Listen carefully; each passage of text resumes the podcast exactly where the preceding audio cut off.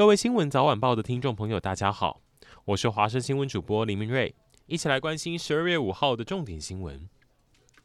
台北捷运又有女乘客被伸出魔爪。这回竟然还是一位坐在博爱座上的阿公级色狼做的。事情发生在上个月二十九号，一位女学生在下课时间搭捷运，这阿公也不怕旁边还有其他的乘客，装没事就把自己的手放到女学生的腿上摸，还想把女学生的手给牵起来。这女孩子第一时间吓到不敢动，好在至少有拿起手机录影搜证。后来这件事情被抛到网络上，大家才知道，原来这阿公根本就是捷运上的色狼惯犯，频繁在捷运内出没骚扰，而且疑似会锁定捷运车厢人潮拥挤的时候，躲在监视器死角做这样的行为。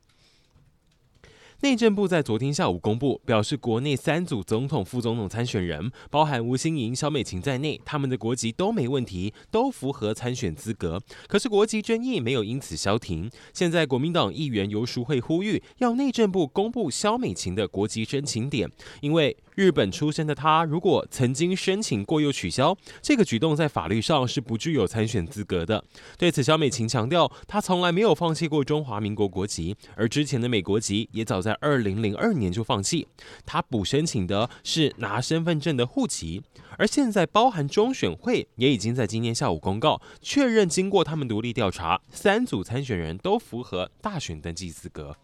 印尼西部苏门答腊岛的梅拉比火山前天傍晚发生了大规模的喷发。事发当下，山脚山腰附近有七十五名的登山客。即便当地警消是火速前往救人，他们发现到第一批登山客十四人里头，还是只有三个人幸存，其他都罹难。网络上现在也开始出现登山客自己逃难的影片，有人整身都是火山灰。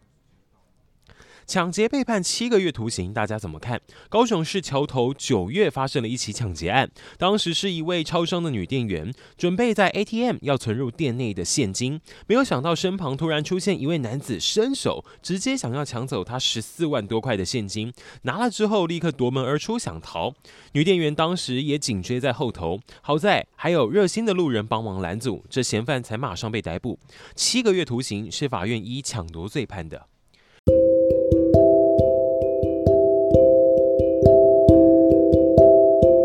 以上就是今天的重点新闻，非常感谢您的收听。